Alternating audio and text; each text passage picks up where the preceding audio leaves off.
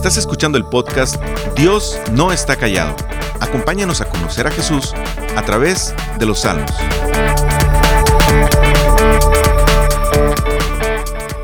En más de alguna ocasión nos han preguntado acerca de nuestras fortalezas y debilidades. Normalmente nos hacen escribir una lista de aquellas cosas que son eh, muy buenas de nosotros y otras que no son tan buenas. Algunas veces nos hace pensar mucho, algunas otras nos hace inclinarnos hacia muchas fortalezas y pensar que no hay nada malo en nosotros, o en otras ocasiones pudiéramos pensar que somos lo peor y que no existe nada bueno en nosotros. Este Salmo 41 es un salmo donde hablaremos acerca de la debilidad. ¿Quién quiere identificarse con un débil? ¿Quién quisiera decir o admitir debilidad? Normalmente pensamos en querer ser fuertes. Y el salmista nos hablará un poco de esto en este, salmo. Y si puedes observar en tu Biblia, eh, los salmos vienen divididos en cinco libros más pequeños. Con este salmo estamos terminando el primer libro de ellos. Podemos decir que estamos terminando primer libro de salmos. Cada uno de estos libros terminan con una alabanza o también conocida como doxología. Alaban a Dios por algo que ha hecho. Y esto es importante dejar claro porque lo que el salmista está haciendo es dándole a conocer a Dios al pueblo de Israel. Eso es lo que está haciendo con cada salmo. El salmista quiere que el pueblo de Israel conozca quién es su Dios y por eso le alabe. No son simples cantos o un simple himnario o un libro de poemas es la revelación de quién es Dios y quién merece ser alabado. Esto es lo que debe de producir el conocimiento de Dios, asombro y alabanza. La seguridad y confianza son puestos correctamente en Dios, porque es ahí entonces cuando compruebas lo bueno que es Él y lo poderoso y justo que es, y cómo su gracia es dada a su pueblo porque le busca y confía en Él. Hemos podido observar hasta este momento cómo el salmista quiere dejar plasmado el sufrimiento del ser humano, la manera en la que se enfrenta a diferentes situaciones, especialmente de parte de sus enemigos, y cómo, aunque esté sumergido en las tinieblas y situaciones muy difíciles, siempre el Señor está al cuidado de su pueblo y les sacará adelante. Pero también hemos podido ver cómo el salmista es un profeta, y una y otra vez cada uno de estos salmos apuntan a la obra de Jesús, muestran las oraciones de Jesús, muestran la obra completa del Hijo mayor de David. Es decir, si el salmista ha sufrido, si el salmista ha sido perseguido y angustiado por sus enemigos, Jesús ha sufrido en mayor medida que cualquier otro ser humano, porque ha cargado con el pecado de la humanidad y ha sufrido la ira de Dios para poder darle una verdadera esperanza al ser humano. El cierre de este primer libro no es la excepción. Y una vez más, el hijo mayor de David, el Mesías prometido, sale a relucir entre las palabras del salmista. Y aquí donde David comienza dándole esperanza a aquel que es débil. Versículo 1 y 2 nos dice de esta manera, Dichoso el que piensa en el débil. El Señor lo librará en el día de la desgracia. El Señor lo protegerá y lo mantendrá con vida lo hará dichoso en la tierra y no lo entregará al capricho de sus adversarios. Mira, el cristiano, el creyente, aquel que ama a Dios, debe de ser reconocido por su preocupación por el necesitado. Esto es posible por un cambio en el corazón de las personas, debido justamente al nuevo nacimiento. La naturaleza del reino de los cielos es ahora parte del creyente y por eso puede pensar en otros te invito a que nos traslademos eh, hacia el Nuevo Testamento para hablar un poco de esto. Mateo 25, del 34 en adelante, dice así, Entonces dirá el rey a los que estén a su derecha, vengan ustedes a quienes mi Padre ha bendecido, reciban su herencia, el reino preparado para ustedes desde la creación del mundo, porque tuve hambre y ustedes me dieron de comer, tuve sed y me dieron de beber, fui forastero y me dieron alojamiento Necesité ropa y me vistieron.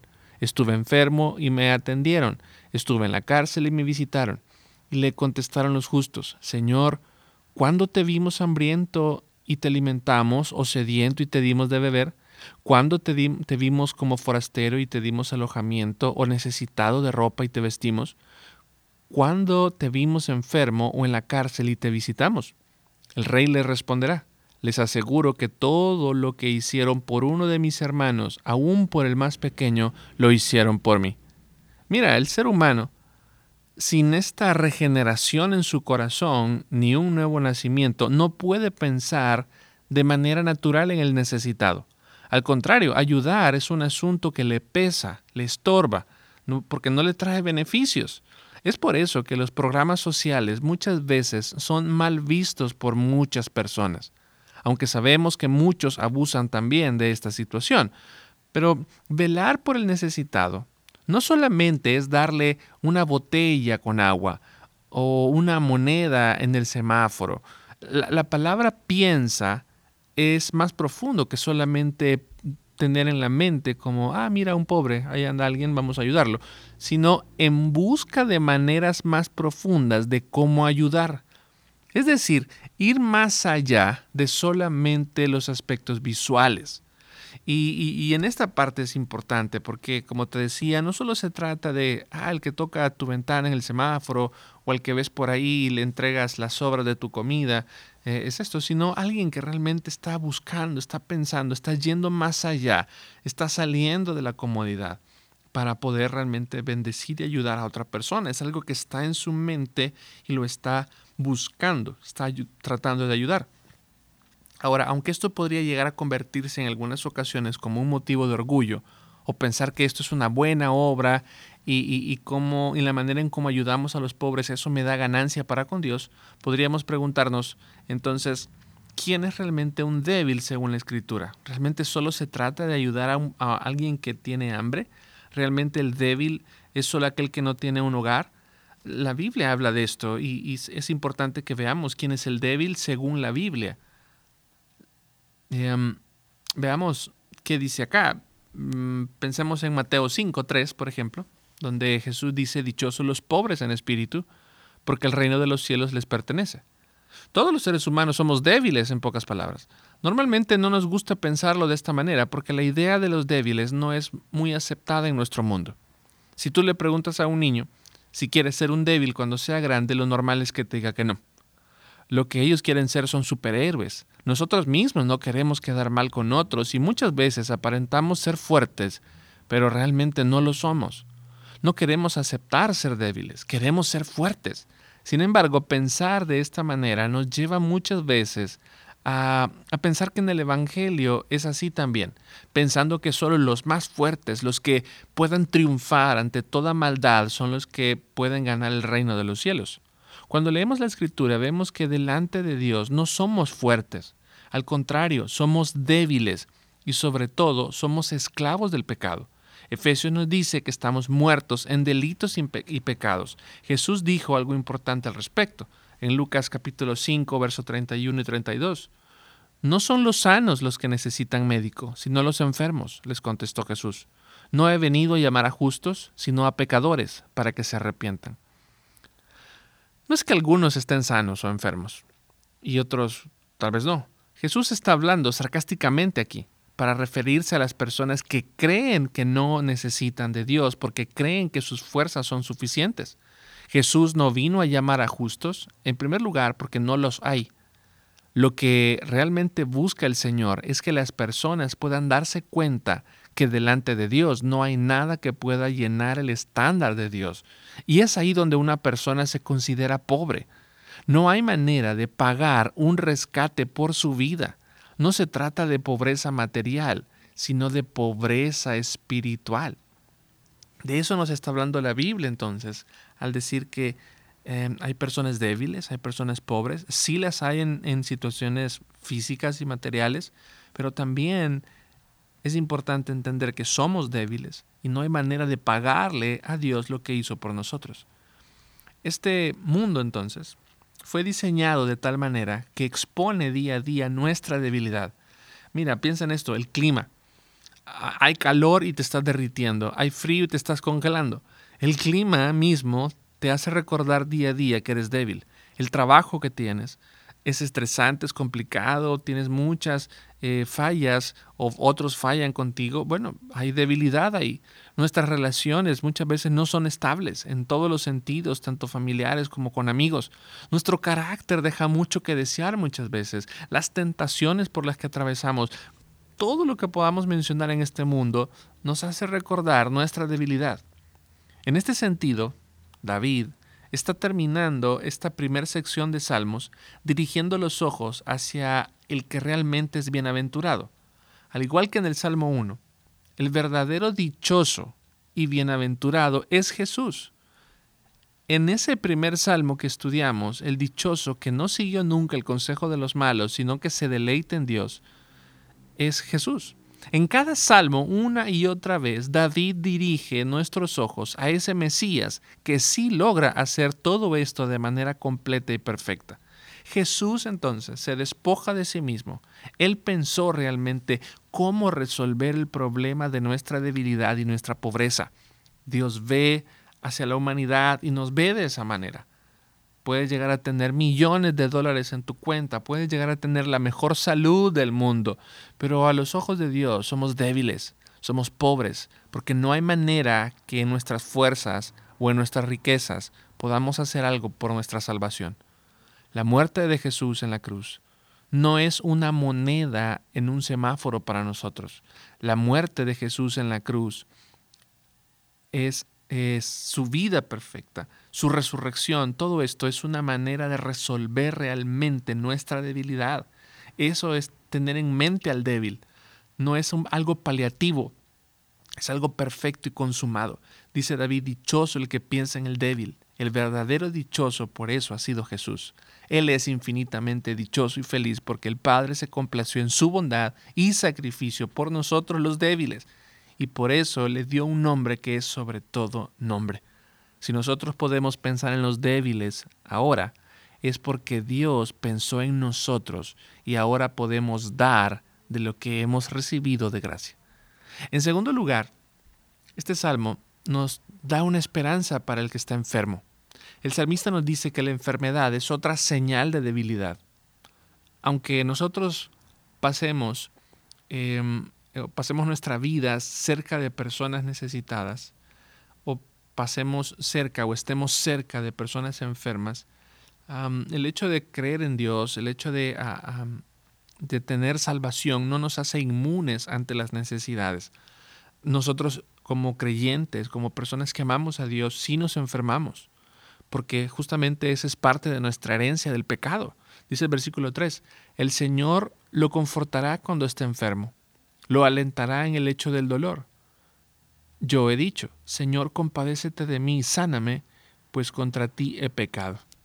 Mira, cuando nos enfermamos, desde una simple gripa hasta el cáncer terminal, todo esto son recordatorios de nuestra debilidad en este cuerpo.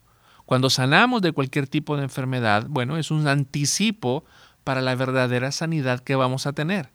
Un día, querido amigo y hermano, un día nos vamos a enfermar y ya no vamos a sanarnos. Un día nuestros órganos dejarán de funcionar.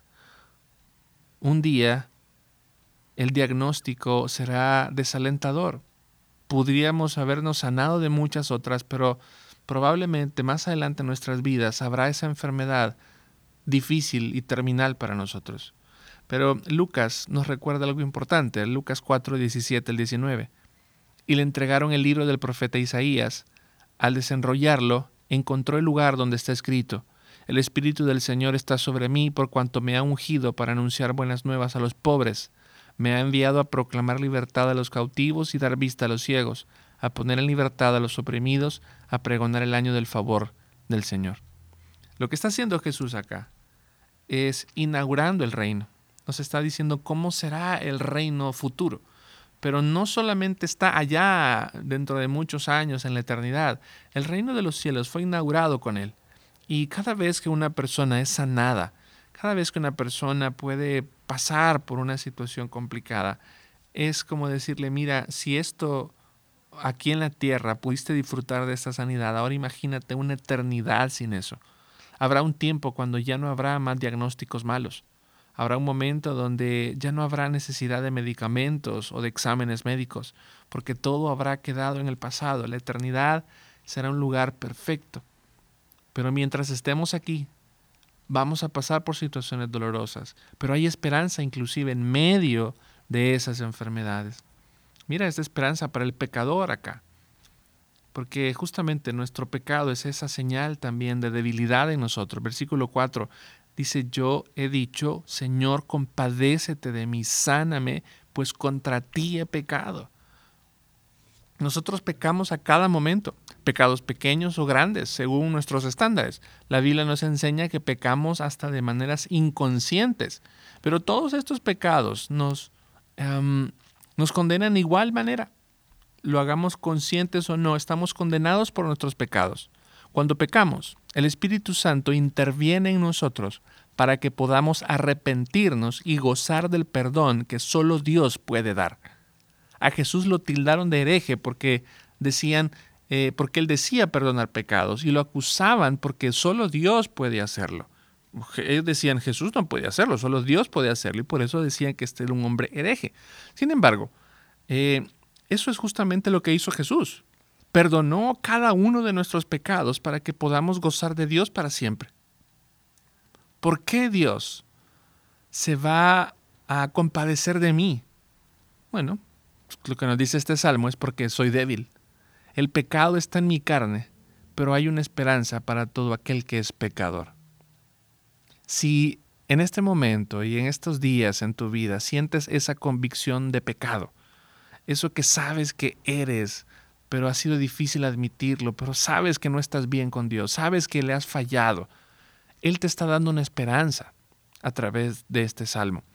Él es el único que puede perdonar esos pecados y limpiar tu corazón de modo que seas acepto ante Él.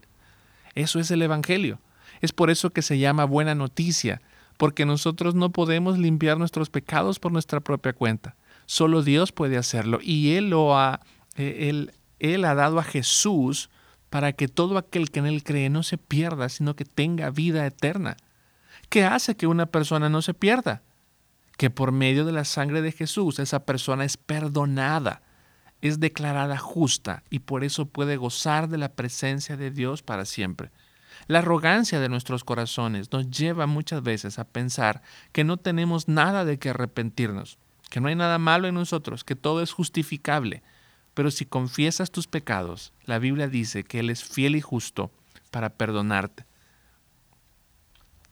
pero también hay esperanza para aquel que ha sido traicionado.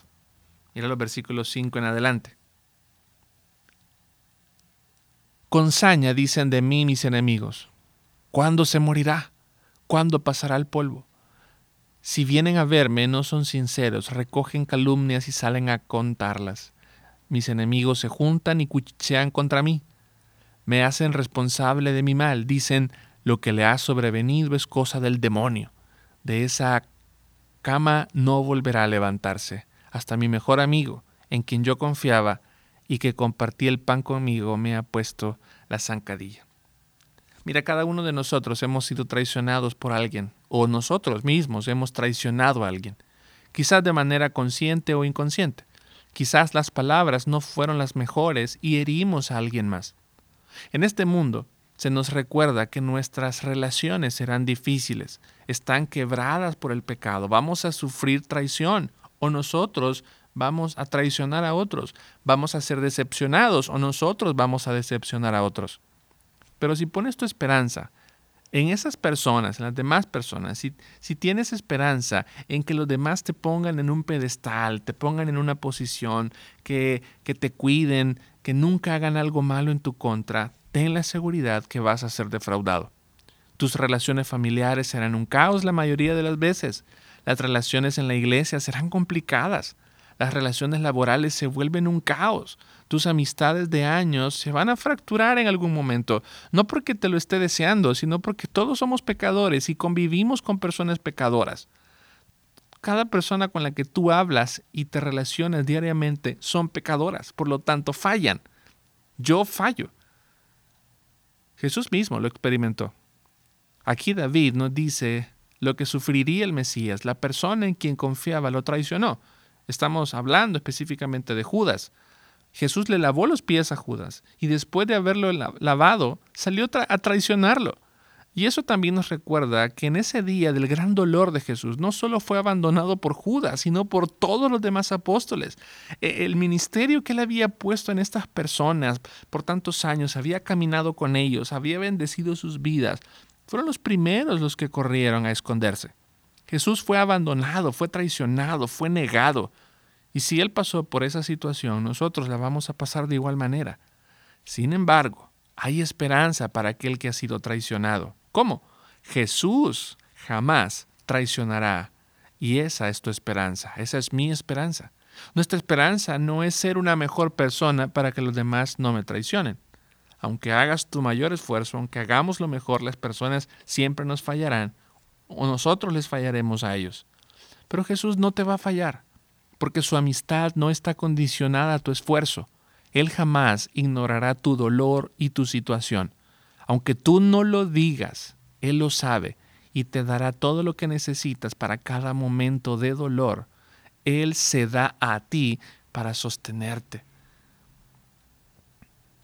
Este salmo nos apunta a la compasión de Dios también. Dice el versículo 10, Pero tú, Señor, compadécete de mí. Haz que vuelva a levantarme para darle su merecido.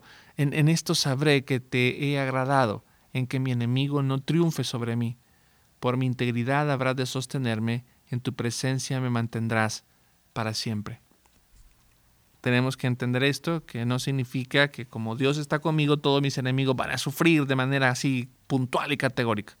Esto es algo que está en manos de Dios. Aquí la, fuerza del texto, la intención del texto es apuntar a lo que Dios estaba haciendo. Nuestra labor, nuestro trabajo, claro, es ser íntegros, ser personas que, que hagamos la manera correcta, que vivamos de manera correcta. Lo que suceda con nuestros enemigos, eso está en manos de Dios, eso yo no lo puedo manipular.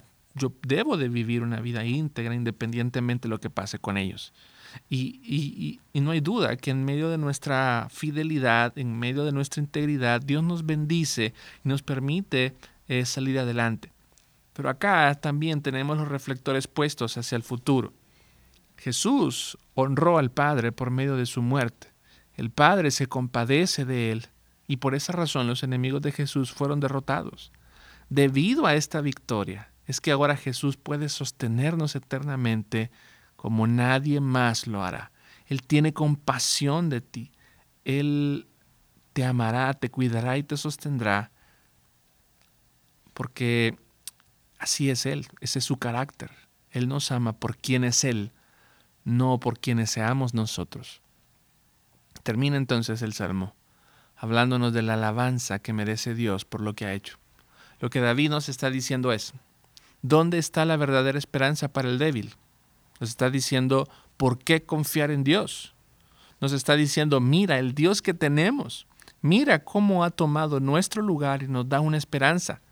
Nos muestra cómo nos da fortaleza en la debilidad. Anticipa esa sanidad en nosotros sabiendo que habrá una eternidad sin enfermedad.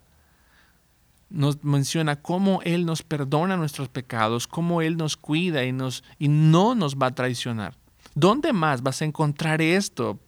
Apunta David. En ningún otro lugar. El único lugar donde puedes encontrar fortaleza es en Él. Donde si soy débil puedo decir que soy fuerte. Donde si soy pobre puedo decir que soy rico porque tengo todo lo que, eh, lo que necesito para esta vida en Él. En la presencia de Dios, viviendo con Él, viviendo, caminando con Él, es donde yo estaré seguro.